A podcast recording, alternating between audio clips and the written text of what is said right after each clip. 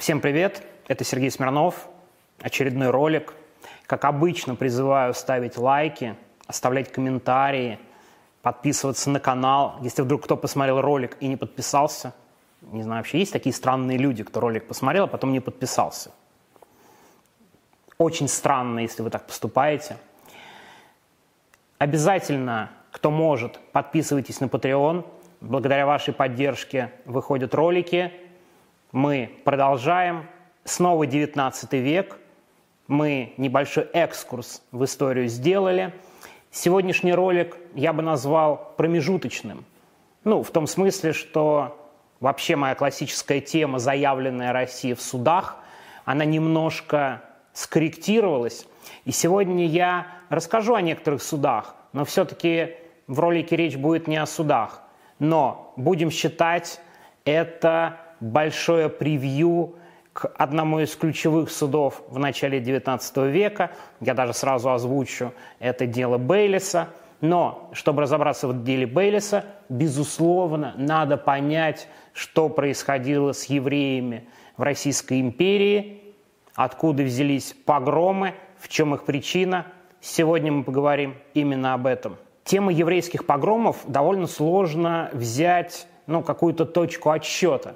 В принципе, если ты хочешь погрузиться в эту тему, ты идешь сначала в 19 век, потом в 18, потом в средние века, потом в римскую историю. Ну, то есть при изучении, я думаю, что эта лекция будет у нас часов на 50, ну и мало того, я, честно говоря, не очень компетентен, поэтому я очень кратко, вот буквально чуть-чуть в экскурс совсем минимально и, естественно, к Российской империи.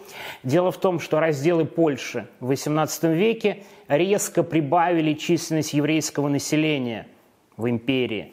Прямо резко. На вновь присоединенных территориях проживало много евреев, и они становятся подданными России. Еще при Екатерине был принят очень важный указ о запрете евреям – переселяться на другие территории в империи. Это принципиально важно. Почему? Потому что те земли, которые были присоединены, они так и остались теми территориями, где компактно проживало еврейское население. Оно никуда особо не разъезжается по империи, и это к XIX веку станет очень серьезной проблемой, что мобильность евреев в Российской империи была сильно ограничена.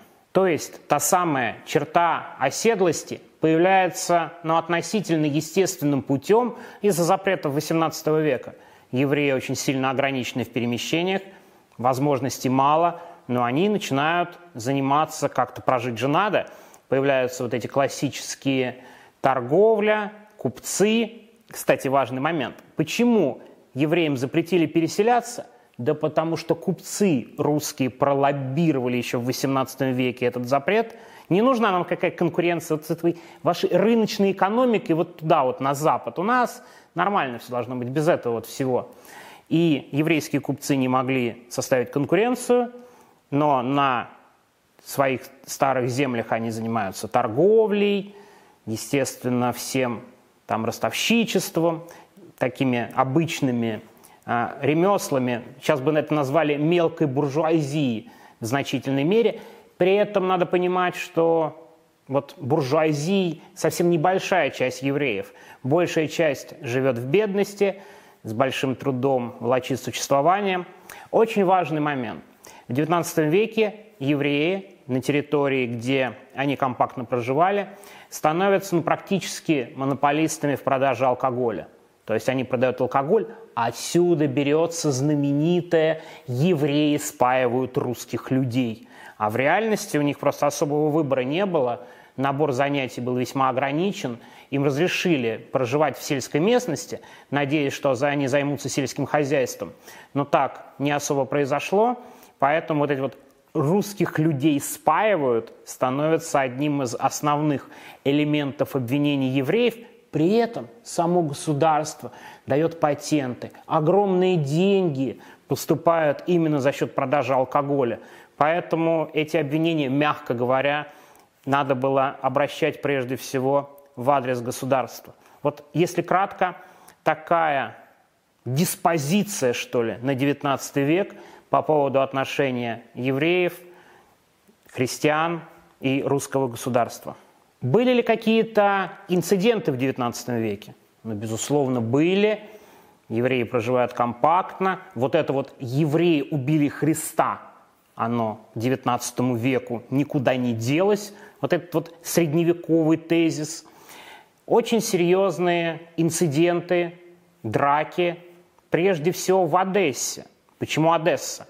Это один из самых крупных городов того времени в Российской империи. Евреев изначально там было достаточно. Это территория, где они могут проживать. Еврейское население растет. В начале XIX века, помимо евреев, в Одессе много греков. И вот драки греков и евреев весной, когда Пасха, становятся, ну если не традицией, то довольно частым событием. В 1821 году первое что-то похожее на погром в Одессе, драки. Знаете, причем историки, которые изучают эту тему, говорят, что буквально одним из главных поводов было, что евреи не снимают шапки по своим религиозным воззрениям, а вот христианам это крайне не нравится. Ну, понятно, что причина гораздо глубже, но сам повод для инцидента в Одессе на протяжении XIX века как минимум 5-6 серьезных столкновений. В 1871 году, уже ближе к концу века, события, которые наиболее напоминают погром в Одессе, важно, власти не пытаются найти более глубокие причины и пытаются все свести исключительно к религиозным противоречиям. На самом деле это не так. Развитие капитализма в России, конкуренция, много торговли сосредоточено действительно у евреев, и они контролируют значительную часть торговли. Естественно, это приводит к конкуренции – то же самое, кстати, и с чернорабочими. Еврейские предприниматели предпочитают брать на работу еврейских рабочих, это вызывает крайнее недовольство. Ну, то есть помимо вот этих религиозных соображений есть и противоречия экономические, тем более все обостряется в России в XIX веке. И к концу XIX века очень много серьезных противоречий помимо противоречий в Одессе, я вот сразу, я, знаете, записываю ролик и уже несколько раз переговариваю вместо Одесса, пытаюсь сказать Одесса, Одесса, но вот с непривычки постоянно говорю Одесса, прошу прощения, я знаю, что Одесса, что так принято говорить, но иногда трудно перестроиться, я почти уверен, что я в ролике, к сожалению, оставлю в нескольких местах вот эту Одессу, хотя довольно сложно постоянно переговаривать и понимаю, что Одесса правильная. Маленькая ремарка на полях. Конец XIX века, помимо роста капитализма, читайте Ленина и прочих классиков марксизма, привел к возникновению массы самых разных теорий развития науки, в том числе серьезное развитие расизма и антисемитизма, в ролике про погромов китайцев на Дальнем Востоке, я уже об этом говорил. То же самое и в отношении евреев. Рост антисемитизма, появляются теории о том, что евреев надо максимально ограничивать. Они и так ограничены в Российской империи, что они во всем виноваты, что все противоречия из-за евреев – это тоже конец XIX века. То есть под погромы постепенно подводится теоретическая база. Это тоже очень важно понимать. Кровавый навет – это такое классическое обвинение в адрес евреев. Это происходит и в Российской империи. Очень громкое дело. В 1878 году теоретическая база готова, евреи во всем виноваты, этот тезис готов. Кутаисское дело – 1878 год, там погибшая девочка, обвиняют евреев, которые тоже компактно живут в Кутаисе, очень громкая история, они пишут в газетах, евреев едут защищать звезды российской адвокатуры, в том числе Петр Александров, и он добивается оправдательного приговора. В России 1878 год, Веру Засулич напомню, суды достаточно независимые, вероятно, самые независимые в истории нашей страны. Очень позорные тезисы о кутаистском деле пишет великий русский писатель Достоевский. Я цитировать его не буду, потому что, боюсь, меня забанят на YouTube за антисемитизм. Решат, что это не великий русский писатель, признанный во всем мире, а это моя отсебятина, потому что я не уверен в алгоритмах YouTube, поэтому почитайте, что говорил Достоевский по поводу кутаистского дела. Я думаю, это довольно показательно. Но пока одна часть либерального сообщества, адвокаты, защищают евреев, не надо думать, что вот вся либеральная общественность, она была полностью такая за евреев. Действительно, значительная часть поддерживает борьбу за равноправие, выступает против дискриминации. Но и внутри либеральное течение есть люди, которые подвергаются этому влиянию антисемитизма, и вроде бы в либеральной прессе выходят антисемитские публикации. Это тоже важный момент. Вот это чуть более позднее разделение, оно еще не действует при Александре II. 1 марта – убийство Александра II. Самая ключевая дата, вероятно, во второй половине XIX века в нашей истории. Страна в шоке. Убийство царя. Все ждут, что же последует за ним. Казалось бы, при чем тут евреи? И действительно, первоначально никакой особой реакции нет. Хотя отдельные антисемитские публикации уже выходят Гесси Гельфман, одна из участниц покушения на Александра II.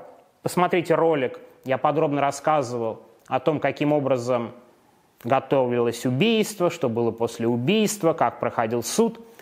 Она еврейка, но при этом даже официальная пресса не делает особых акцентов на том, что она еврейка – Хотя, подчеркну, отдельные публикации уже выходят. Вот этот тезис «евреи убили нашего русского царя» уже встречается в марте. Убийство 1 марта.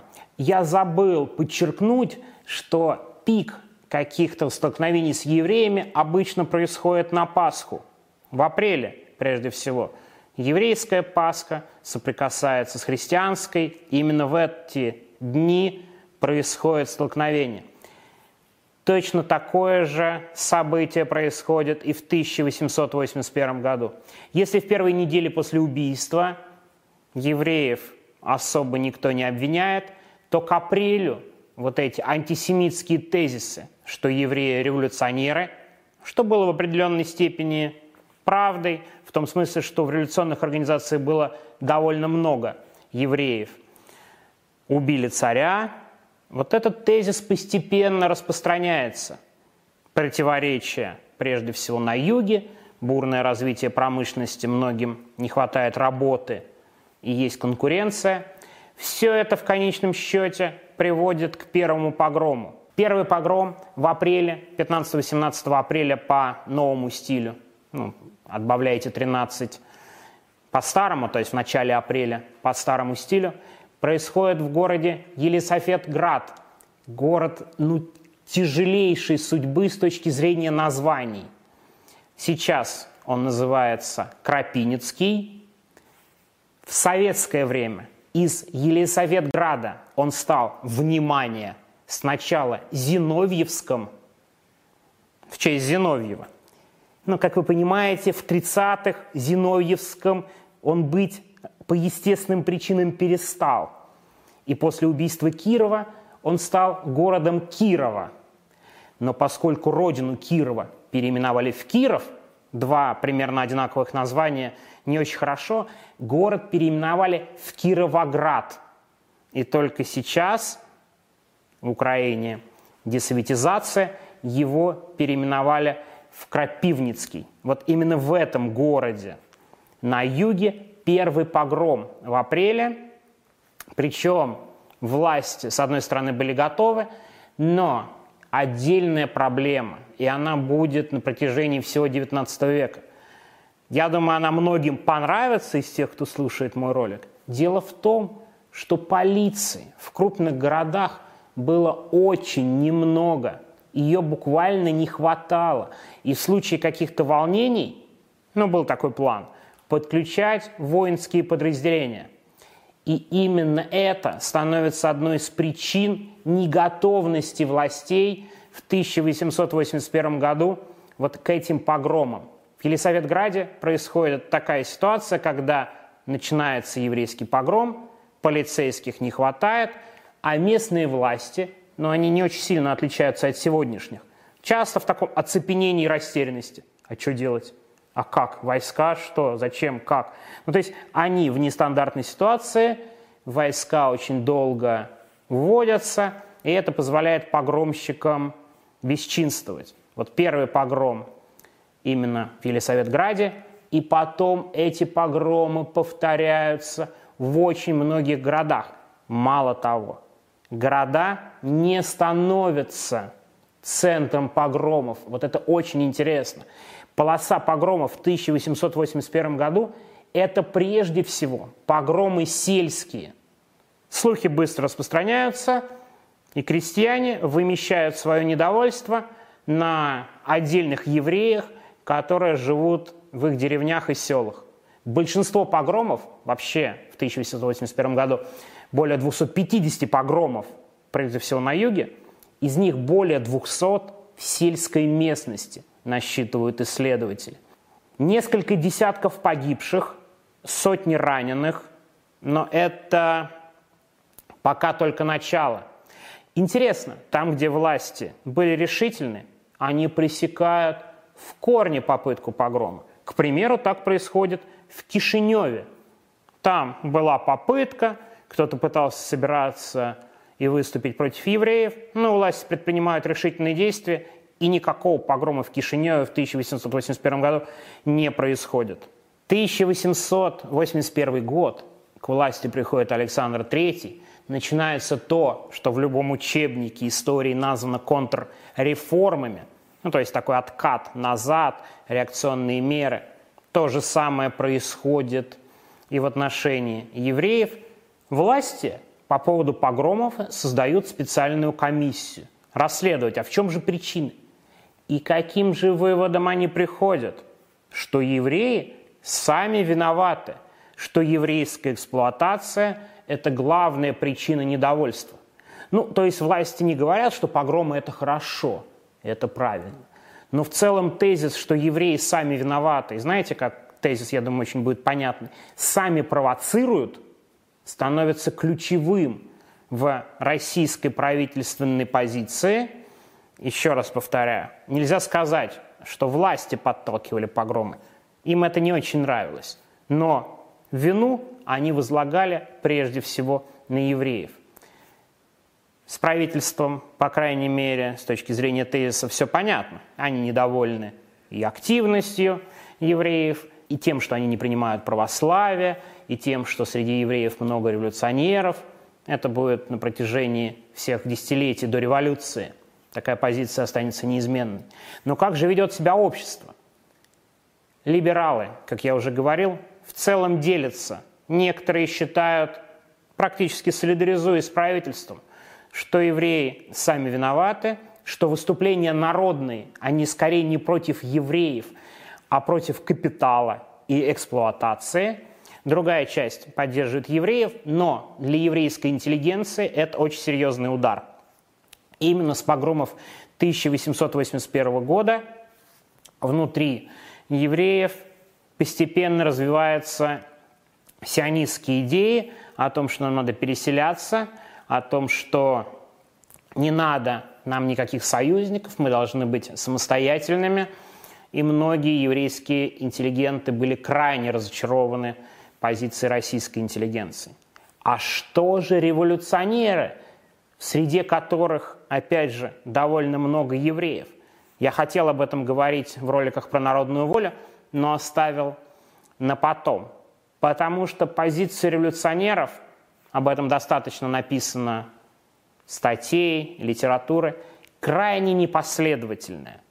Ну, естественно, поскольку много евреев, еврейские погромы они, в принципе, не очень должны одобрять, но та же народная воля, черный передел, они первоначально не занимают осуждающую позицию, потому что считают, что еврейские погромы – это проявление той самой народной воли, бунта, о котором десятилетиями говорил Бакунин, что наконец-то крестьяне проснулись, и после еврейских погромов они естественным путем начнут выступать и против властей.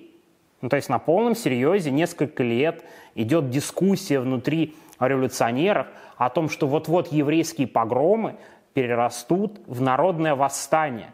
А многие евреи внутри революционного движения, они первоначально не выступают против этих, ну, из нашего времени крайне абсурдных тезисов. Так что народная воля ведет себя крайне непоследовательно. Там у них были антисемитские выпады и у народной воли, у частичного черного передела. Эмиграция более жесткую позицию занимает, выступая против погромов. Но в целом нет единой позиции у революционеров. И это тоже крайнее разочарование вызывает внутри еврейской среды именно под влиянием вот этой непоследовательной позиции революционеров многие евреи перестают вступать в народнические организации, а впоследствии создают и свою бунт, многие становятся сионистами чуть позднее, а потом предпочитают вступать в новые организации, которые вот отмежевались от этих довольно позорных заявлений.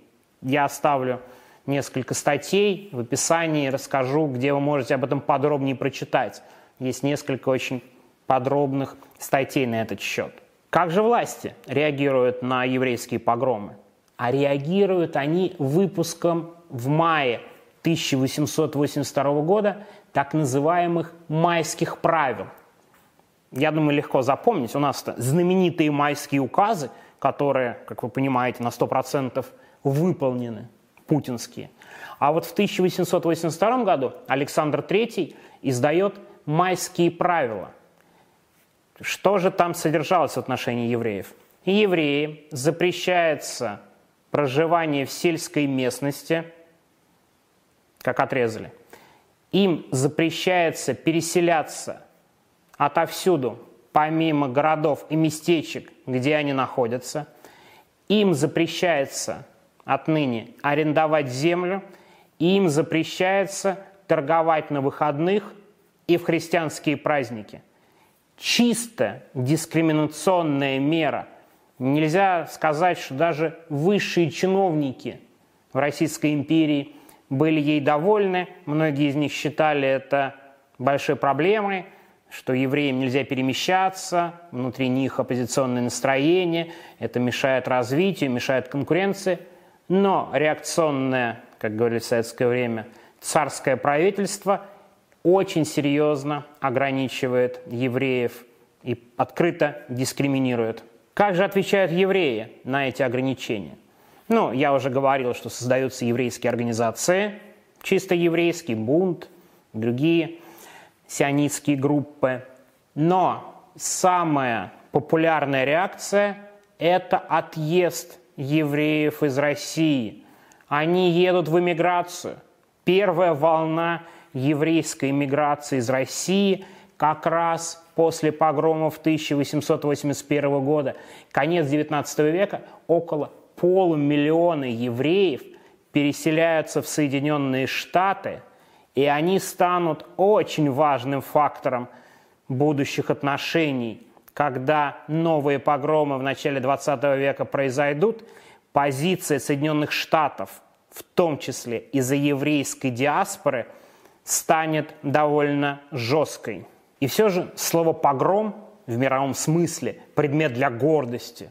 Погром – русское слово в мировых словарях, относится к событиям не 19 века, а 20. 20 век, начало века – это время погромов. Что же привело к этим погромам? 1903 год. Первый крупный погром в городе Кишинев.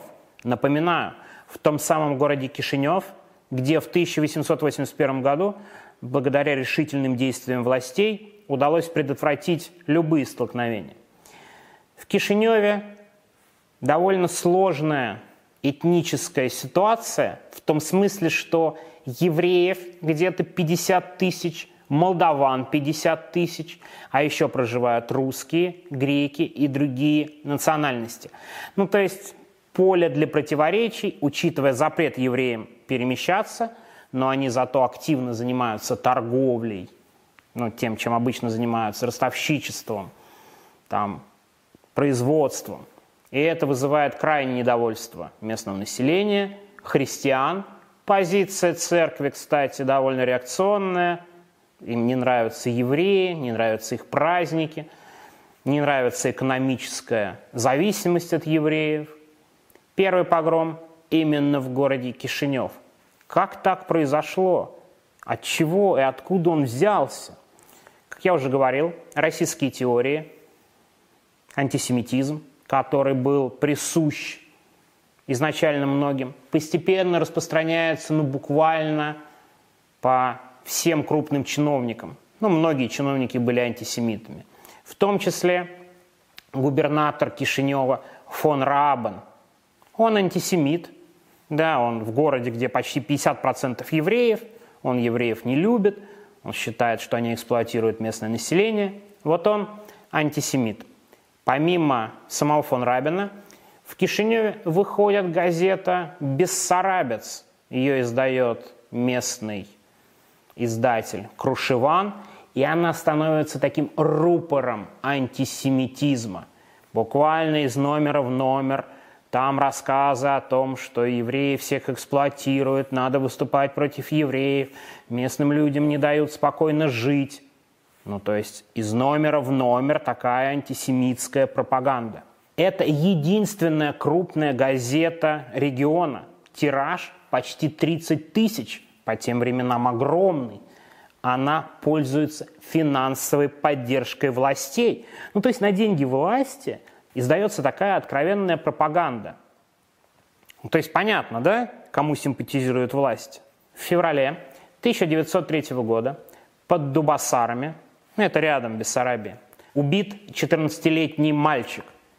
Бессарабец сразу начинает писать об этом убийстве, что у него колотые раны, что у него там зашит рот и пущена кровь, и что это ритуальная жертва, что евреи выбрали жертву, собрали кровь и добавляют ее, ну, как принято, в мацу, чтобы есть по праздникам. Ну, серьезно, то есть вот Такое выходит в прессе, которая буквально единственное издание на регион.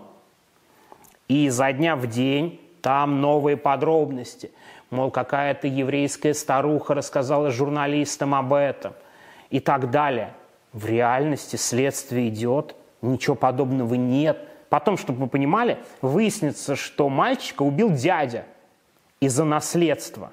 В итоге следствие говорит, ну-ка давайте публикуйте опровержение. Ну, Бессарабец публикует опровержение, которое в основном, знаете, как воспринимается? Евреи заставили нашу прекрасную газету принести извинения, заплатили много денег, заставили.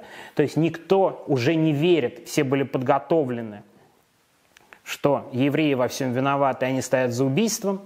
Как пишут исследователи, дополнительно, вот такая почва уже, да, нездоровая крайне. И происходит дополнительно очень неприятное событие. Служанка в богатой еврейской семье покончила жизнь самоубийством. Но представляете на волне вот всех этих событий? Какие слухи возникают, что это новая ритуальная жертва? И как раз приближается Пасха, те самые дни, когда и происходят основные столкновения – то есть почва практически полностью подготовлена для каких-то активных действий. Не надо думать, что еврейская община этого не понимает. Они обращаются и к фон Рабину. Никакого ответа. Все под контролем. И к полицмейстеру.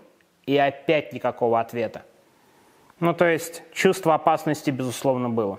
Знаете, помимо вот всех рассказов про еврейские ритуальные жертвы, практически во всех погромах всегда возникал один и тот же слух, как в конце XIX века, так и в XX, о том, что царь опубликовал указ о том, что евреев можно бить.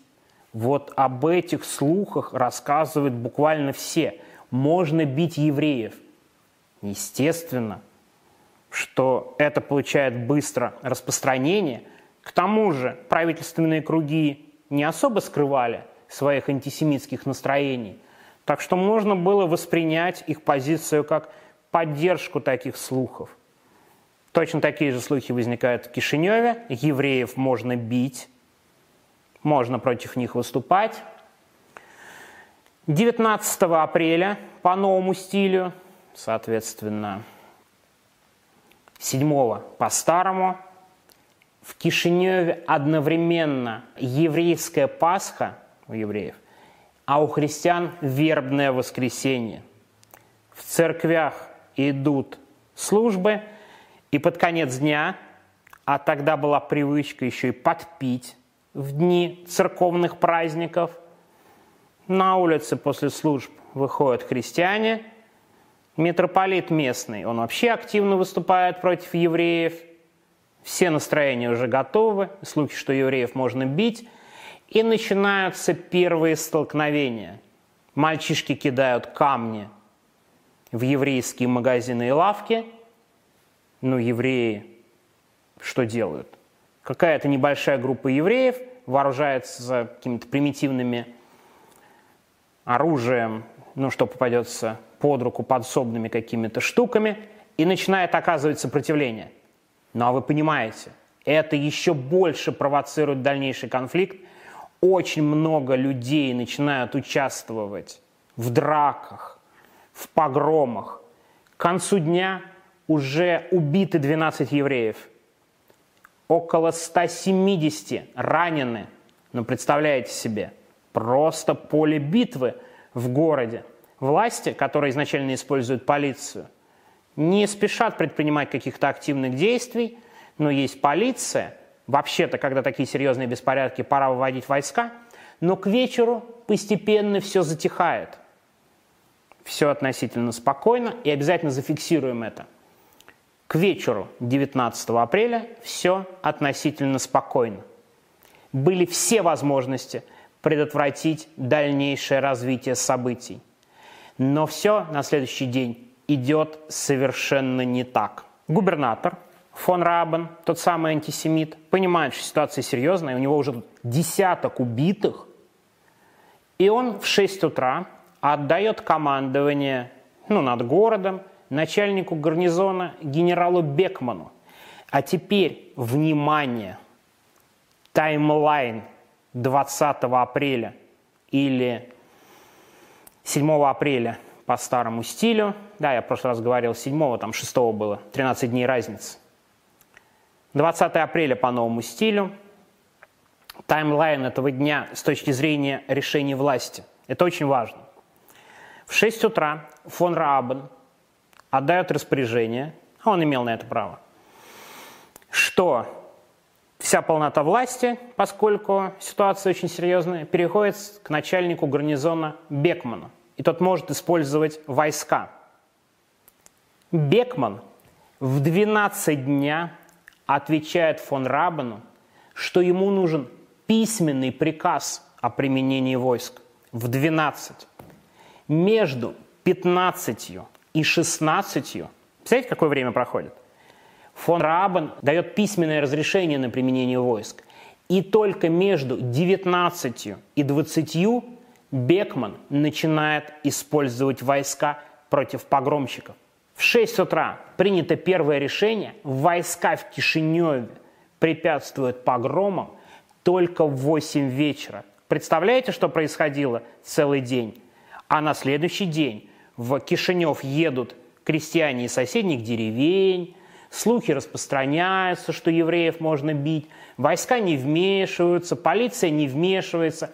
Сейчас я вам прочту отрывок из очерка Владимира Короленко, опять того самого Владимира Короленко, который заступался за удмуртов. Он приехал в Кишинев через несколько месяцев, он сразу не мог, у него там были семейные обстоятельства. Он пишет очерк о событиях в Кишиневе, дом номер 13. Я его процитирую, он там как раз об этом и пишет со слов свидетелей. Сейчас вам прочту один отрывок. Мне кажется, он очень многое объяснит из того, что происходило в Кишиневе. Погромщики прежде всего кинулись в сарай. Здесь был только один мужчина, стекольщик Гриншпун. Сосед с молдаванской фамилией, которого вдова Гриншпуна называла по имени, как хорошего знакомого. Первый ударил стекольщика ножом в шею.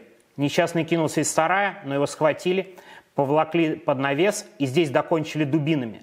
Именно на том месте, где теперь сохранилось кровавое пятно. Небольшое отвлечение. Дело в том, что кровавое пятно было на месте событий спустя несколько месяцев. Его так и не отмыли. Продолжение цитаты. На вопрос, действительно ли вдова убитого знает убийцу и не ошибается, что это был не захожий разбойник, не албанец из Турции и не белый каторжник из тюрьмы, еврейка сказала с убеждением. Я его держала ребенком на свои руки. Дай бог так жить, как хорошие были знакомые. Этот хороший знакомый и нанес первый удар ножом в доме номер 13. После этого положение определилось.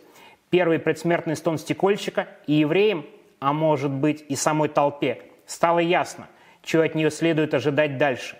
Евреи заметались, цитата, как мыши в ловушке, выражение одного из кишиневских христиан, веселого человека, который и в подобных эпизодах находил поводы для веселья. Вообще, чтобы понять, что происходило в Кишиневе, очень советую прочитать этот небольшой очерк Владимира Короленко. Вообще, мне кажется, он очень многое сделал с точки зрения донесения до общественности ситуации. И в очерке есть потрясающий абсолютно эпизод, связанный с полицейским и его действиями. Он полицейского называет бляха номер 148, потому что именно она была на полицейском. Короленко пишет, сначала бляха номер 148 приходит в еврейский квартал, говорит, все прячьтесь, а потом буквально садится на какое-то бревно и наблюдает за погромом. Но он один, погромщиков много, он просто сидит безмятежно. Вот эта бляха номер 148. Вообще ведут себя полицейские, а только они в городе, из стражей порядка, если их можно так назвать, по-разному. Некоторые полицейские пытаются заступаться за евреев, вот надо отдать должное и пытаются противодействовать погромщикам. Другие полицейские, напротив, по факту к погромщикам присоединяются, а другие, третьи, как бляха, номер 148, просто сидят, стоят и наблюдают. По итогам погрома 47 евреев убиты, 424 ранено и более 700 домов сожгли. Самый настоящий погром, вот это слово, входит во все словари мира. Реакция властей. Вообще-то они проводят официальное следствие. И с точки зрения цифр это следствие выглядит очень внушительно. Более 800 человек задержаны по погромам в Кишиневе. Но при этом следствие поручают вести антисемиту. И он в общем, довольно лояльно относится к погромщикам. В итоге судили за массовые беспорядки несколько сотен человек, более 50 обвинили в убийствах, но сроки не какие-то огромные. При этом официально суд, официально власти показывают свою позицию, но в официальных комментариях продолжается та самая линия с 1881 года, что, мол, евреи сами провоцируют. Есть очень большие исследования на тему того, был ли погром инспирирован в том числе высшими чиновниками там, в Санкт-Петербурге. Часто говорят о том, что министр внутренних дел Плеве мог стоять за организацией этого погрома и, по крайней мере, поощрить в этом погроме. Вообще новые исследования говорят о том, что вряд ли вот эти версии о том, что чиновники именно стояли за организацией погрома справедливы, но своим бездействием, своим постоянным антисемитизмом, своей вот этой нерешительностью в пресечении событий на следующий день, да, 7 апреля или 20 апреля по новому стилю, они, конечно, стали невольными помощниками в этом страшном погроме. Помимо осуждения некоторых погромщиков, кстати, другая часть была оправдана, уволен со своего поста губернатор фон Раабен, но реакция мировой общественности на этот погром, а он стал известен и внутри страны, а потом и за границей, огромен – Вся мировая пресса пишет о погроме. Особенно как раз американские издания, куда уехало полмиллиона евреев. Компания поддержки, комитет помощи. Все известные люди высказываются об этом погроме, в том числе внутри России. Лев Толстой, ну, который такой столб общественности, пишет большое обращение по поводу этого погрома. Я вам маленький кусочек сейчас процитирую – в особенности я почувствовал ужас перед главным виновником, нашим правительством с его духовенством, которое будет в народе зверские чувства и фанатизм с его бандой чиновников-разбойников. Кишиневское преступление – это только прямое следствие той пропаганды лжи и насилия, которое русское правительство ведет с такой энергией. Понятно, как реагирует великий русский писатель Толстой на эти события и выражает, ну, явно не одну свою точку зрения, а точку зрения значительной части интеллигенции. Кстати, этот погром будет иметь далеко идущие последствия и через пару лет скажется во время русско-японской войны. Дело в том, что американский банкир еврейского происхождения Шиф, он лоббирует чтобы японское правительство свои госзаймы разместило в Америке, ну, то есть де-факто дает деньги на войну Японии, и сделал так, чтобы российское правительство это сделать, в свою очередь, не смогло. Ну, то есть, по сути, еврейский банкир Шиф оказывает влияние на ход войны, в том числе на будущее поражение России в этой войне. Еще один крупный погром происходит осенью в городе Гомель в Беларуси. Беларусь – это та часть, где компактно живет очень много евреев. Гомель, по факту, к началу 20 века, еврейский город. Если в Кишиневе евреев все-таки меньше половины, то в Гомеле больше половины. 50% населения точно евреи, вообще до 55-60 насчитывают исследователи, ну, из 40 тысяч, больше 20 тысяч евреев, и евреи уже знали, естественно, о погроме в Кишиневе, и еврейская молодежь постепенно создает отряды самообороны. У них закупается оружие, они тренируются. То есть, интересный момент, кстати, забегаю сильно вперед, но на севере это Беларусь, Литва, погромы были сопряжены с гораздо большим сопротивлением со стороны евреев, чем на юге. То есть на севере гораздо выше самоорганизация еврейской самообороны.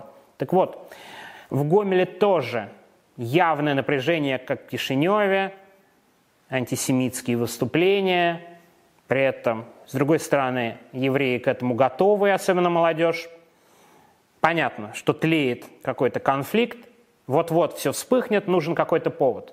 Повод находится, как вы понимаете, если обе стороны ждут какого-то конфликта.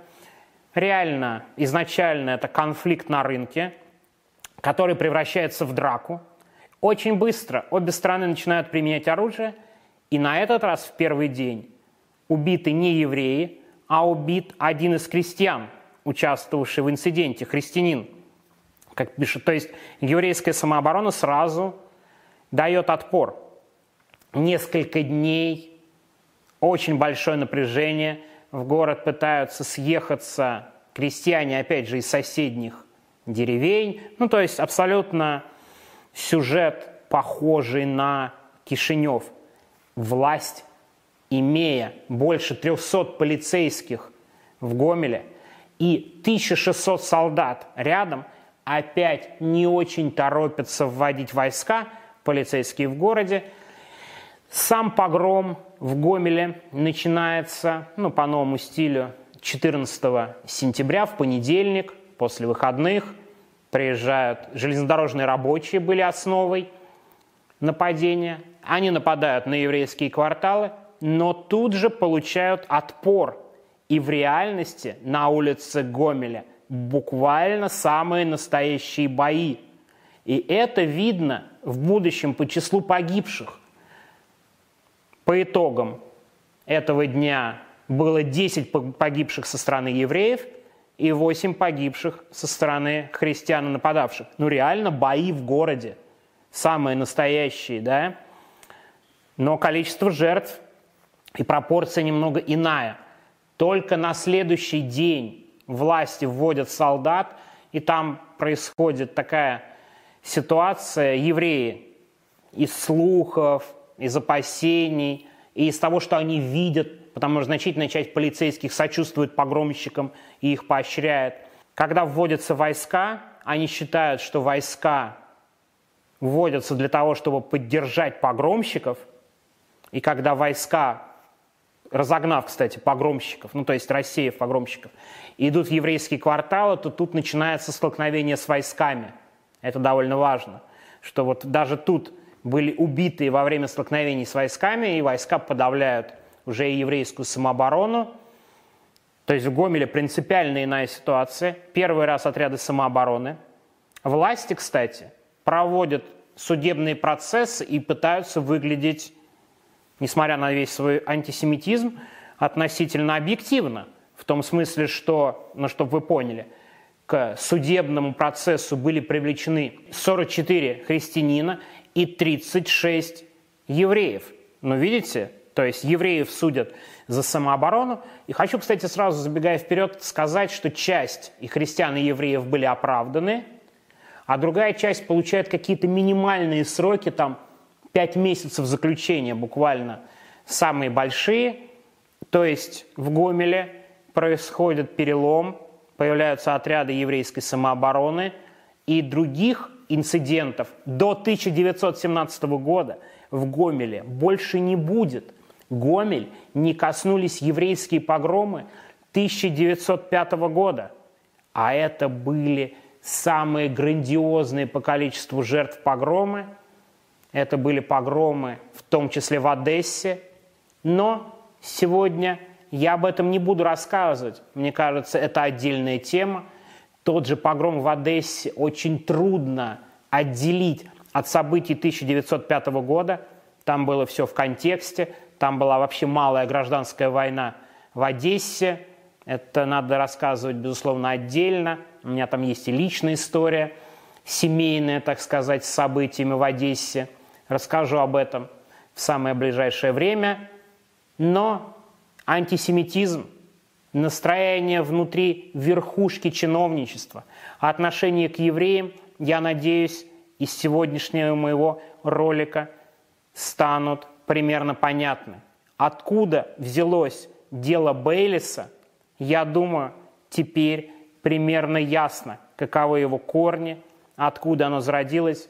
Но о деле Бейлиса мы поговорим непременно в следующем ролике. А на сегодня все. Спасибо большое. Напоминаю про Patreon. Благодаря вашей поддержке мы пишем эти ролики. Подписывайтесь. Комментарии, лайки обязательно оставляйте. Мне очень нравится, когда вы комментируете ролики. Чем больше комментариев, тем лучше. Знаете, я телефон обновляю, читаю новые комментарии. Прям очень приятно, очень здорово. Так что если вы оставите какие-то комментарии помимо лайков, будет очень круто. Ну а дизлайки вы теперь не поставите. Я теперь могу это сделать сам. Так что большое вам всем спасибо. До следующих встреч.